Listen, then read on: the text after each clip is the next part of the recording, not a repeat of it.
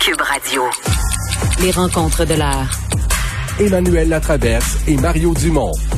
La rencontre, la traverse, Dumont. Je retrouve Mario Dumont et Emmanuel Latraverse. Bonjour Emmanuel. Bonjour. Euh, pas le choix de vous faire réagir les deux sur euh, ce qui se passe en ce moment. Il y a un point de presse en direct de euh, Valérie Plante et Will Prosper dans un des dossiers vraiment du, du, jour. Will Prosper qui décide finalement de ne pas quitter. Ben, Valérie Plante aussi qui décide de le garder. On attendait de voir un peu son point. Et pour Will Prosper, dit en gros que les 22 dernières années de sa vie ont prouvé que ben, il bon, il avait bien fait, qu'il avait été utile pour la société, tout ça, qu'il avait fait un excellent travail communautaire et qu'il n'avait pas franchi la ligne avec cet incident de la GRC. Je vous le fais entendre là-dessus. Je n'ai jamais donné d'informations à quiconque. C'est contre mes principes. Je pense avoir prouvé depuis 22 ans par mes actions que je suis un gars de principe. J'ai des défauts comme tout le monde, mais je ne mens pas. Dans mon métier de policier et comme travailleur communautaire, je n'ai qu'une seule mission, sortir les jeunes de la criminalité. Par le sport, les activités communautaires, la danse. Emmanuel, euh, Mario, est-ce que ça, ça va suffire à calmer la grogne? Ben, c'est je ne mens pas. C'est que la GRC dit il a consulté des dossiers de gens liés au crime organisé accusés de meurtre et il les a appelés, il a appelé de ces individus-là tout de suite après. Il n'a pas parlé, il a pas parlé de ce qui venait de consulter dans les fichiers, c'est son affirmation. Euh, écoute, je sais pas, moi j'étais pas là.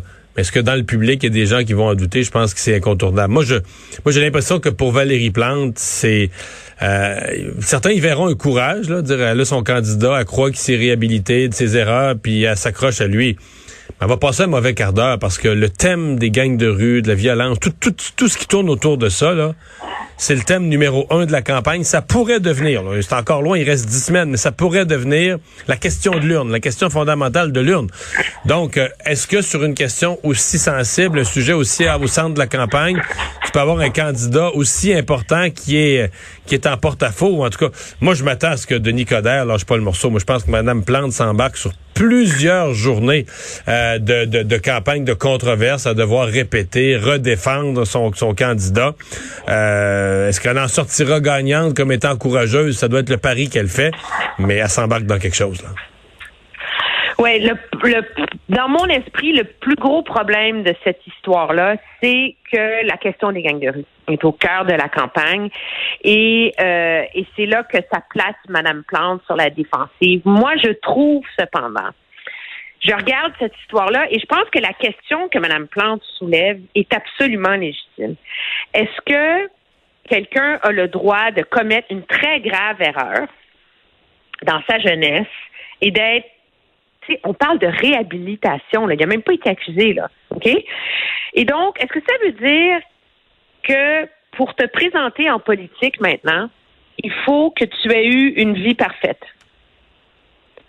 Je veux dire, si c'est ça la ligne, là, ben, on peut pas se surprendre de la piètre qualité des gens qui se présentent en politique. Mais, mais Emmanuel.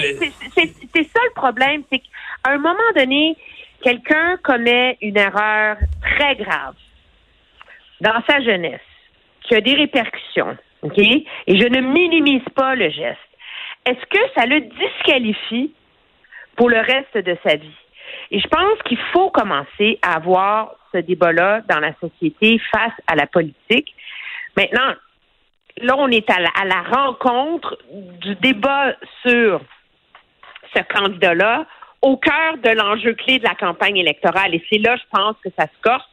Je crois que l'erreur, ça a été de pas faire patte blanche dès le début là-dessus.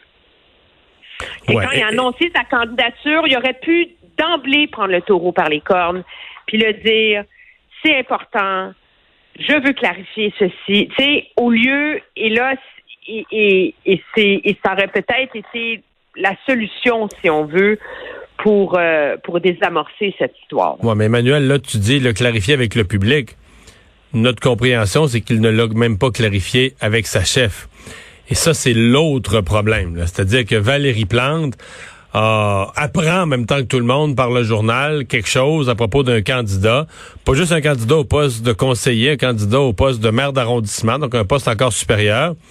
Et, et ça rebrasse euh, aussi c'est quand même un candidat qui avait pris des positions sur la, le définancement de la police, puis de, de désarmer les policiers, donc l'affaiblissement des services policiers. Alors ça aussi, moi, donc Denis Coderre en a plein son assiette. Là. Denis Coderre, Coderre en a.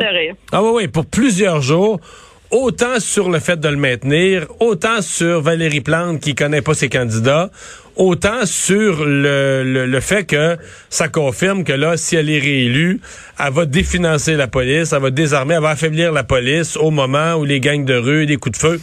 Alors, je, je elle donne un pique-nique à, à M. Coder. Ça veut pas dire que, regarde, des fois, on a vu ça, un candidat euh, se fait un pique-nique pendant une semaine, mais finalement, euh, euh, Valérie Plante s'en sort, puis il reprend le dessus sur un autre sujet la semaine d'après mais est aussi bien en, prenant cette décision-là aujourd'hui, est aussi bien euh, de sortir son parapluie et de se préparer à traverser une tempête. Là.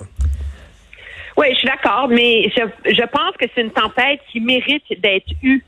C'est malheureux que ça lui tombe dessus, là, mais dans la vie publique euh, actuelle. Je regarde, on est en c'est comme si euh, les, les, les, attentes, les exigences, les, le, le regard qu'on pose sur les gens qui ont le courage de faire de la politique est devenu complètement démesuré. Et ça, moi, je pense que pour la valeur de notre vie publique au pays, euh, l'exemple de cette histoire-là est absolument euh, pertinent et éloquent. Hmm. Parce que à un moment donné, c'est tu te retrouves sinon avec des gens qui ont un parcours inintéressant et totalement aseptisé. Et c'est ça qu'on a de plus en plus en politique. Et écoute, est-ce que c'est lui le bon candidat pour être maire de Montréal-Nord? Les gens se prononceront. Mais est-ce qu'il ne doit pas, en effet, être jugé sur ce qu'il a fait dans les 20 dernières années plutôt que sur l'erreur qu'il a commise il y a 20 ans? Hmm. C'est une question qui est, pertinente puis qui est, vraiment importante pour notre vie démocratique. On peut justement passer, Manuel, à des candidats plus aseptisés, peut-être parce qu'on va parler de politique fédérale et d'Erin O'Toole parce que hein? euh, ben, Erin O'Toole il a vraiment tenté d'évacuer le dossier des enjeux sociaux euh, du droit bon à l'avortement il s'est mis clairement bon pro choix euh, mais là voilà que l'histoire du droit de conscience revient et là les questions vont revenir euh, hanter monsieur O'Toole concernant les enjeux sociaux. Oui, comment 12 mots dans une plateforme électorale peuvent faire dérailler la journée d'un chef? Là, je vous lis la phrase dans la plateforme du Parti conservateur. Nous allons protéger le droit de conscience des professionnels de la santé. Point. C'est cool. Là, c'est court, c'est précis, et c'est flou en même temps. Alors, M. Autour se retrouve accusé par les libéraux. Il y a déjà une vidéo de Mélanie Joly qui circule. J'ai pas eu le temps de la voir encore, mais d'être accusé de, mettre de l'avant le droit des médecins avant ceux, le libre choix des médecins avant celui des femmes. Euh, et il est complètement tombé dans le panneau parce que, juste clarifier quelque chose, là, j'ai un côté geek, là. La Cour suprême affirme que les médecins, à l'instar de tout autre citoyen, ont droit à la liberté de conscience. Et, déjà au Canada, euh, les médecins sont pas forcés de faire un avortement. Par contre, ce que je comprends, c'est qu'en termes de pratique, ils ont le devoir de référer euh, une femme qui est en demande de ces services-là. Si un médecin dit moi je pratique pas d'avortement, il doit les référer à une ressource appropriée. C'est ma compréhension du droit. Ben, non, non, mais elle est absolument exacte. Je, suis allée lire les règles de déontologie du Collège des médecins là, du Québec et c'est exactement. Elles doivent euh, on, doit référer euh, adéquatement un patient à un médecin qui va offrir le service ou dans le cas de l'aide médicale à mourir, la règle, c'est qu'il doit informer le directeur de son établissement qui, lui, va remplir le formulaire. Alors, là, est-ce que c'est la preuve que par la porte en arrière, pour amadouer son caucus euh, Cato Provi, M. O'Toole est en train de permettre de rouvrir le débat sur l'avortement par la porte en arrière? Là, je commence, sérieux, là, là, je trouve qu'on commence à tirer ça par les cheveux, là. Dans mon esprit, là, parce que, mais lui, il va avoir l'obligation de spécifier très clairement si cette protection de la liberté de conscience l'amène dans son esprit à forcer les collèges des médecins à changer leur code de déontologie. Donc, est-ce que lui veut forcer veut, donner le droit aux médecins de ne pas référer leurs patients. Et ça, tant qu'il ne clarifiera pas ça, ça va durer. Là, là, les libéraux vont partir avec ça, comme on l'a vu dans les autres campagnes passées, je crois.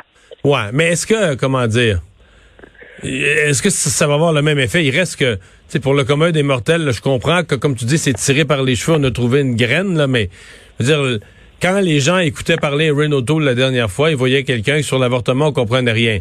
Là, cette fois-ci, tu un candidat euh, qui dit, moi, je suis pro-choix, puis je remettrai jamais en question le droit des femmes à l'avortement.